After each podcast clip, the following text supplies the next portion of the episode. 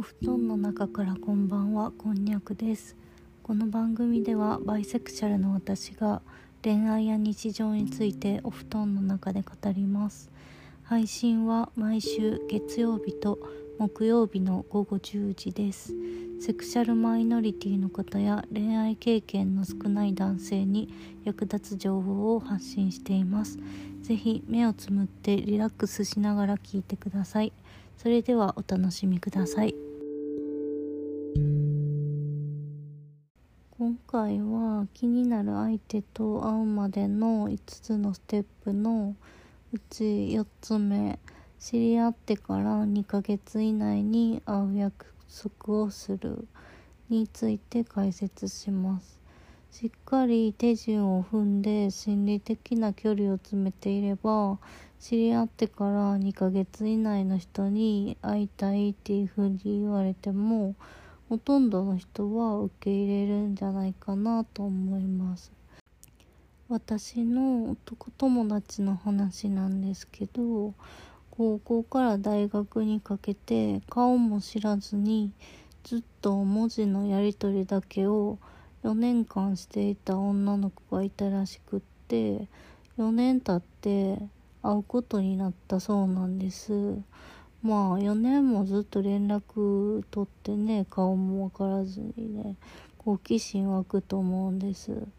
で結果どうなったかっていうとすごくがっかりしてて会わんかったらよかったっていうふうに言ってたんですよね。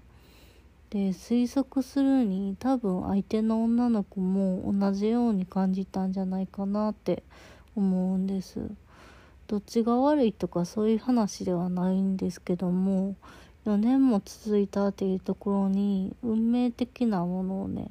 無意識に期待してしまったんじゃないかなっていうふうに思うんですよね。もちろんじっくり時間をかけて相手のことを知ったり信頼関係を築くのが悪いとは言わないですでもその間にお互いの中で相手のイメージってガチガチに固まってしまうんですよね。でそれが問題なんです。ちなみに私の経験から言うと実際に会ってみて100%イメージ通りっていう人は今まで一人もいなかったですね。別に悪い意味じゃなくてね。うん。だからなるべくお互いの相手のイメージが固まらないうちに会う必要があるんですそれに2ヶ月のサイクルだったらもしうまくいかなくってもダメージも少ないしチャンスの数も多くなるんですよね結果的には。次にどうやって会う約束をするかっていうところなんですけども共通の趣味か旅行が結構使いやすいかなというふうに思います。例えば2人とも食べることが好きだったらフードフェスがどこどこであるからいついつ行かへんっていう風に誘ってみるとか気になるレストランがあるからって言って連れ出したりするのがいいかなと思います住んでるところは遠くってなかなか気軽には会えへんっていう場合であれば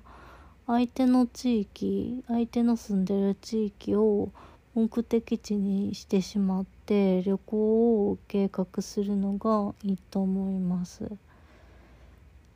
まあでもわざわざ行くっていうのはもちろん伝えなくていいのでたまたま今度友達と旅行に行くことになってんけど行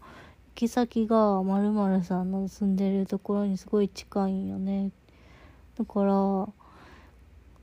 まるさんにちょっと会ってみたいしこの日のランチだけでも一緒に食べへんっていう風に短めのデートの提案とかは結構しやすいと思いますね。一度うまい理由を自分で考えてみてください。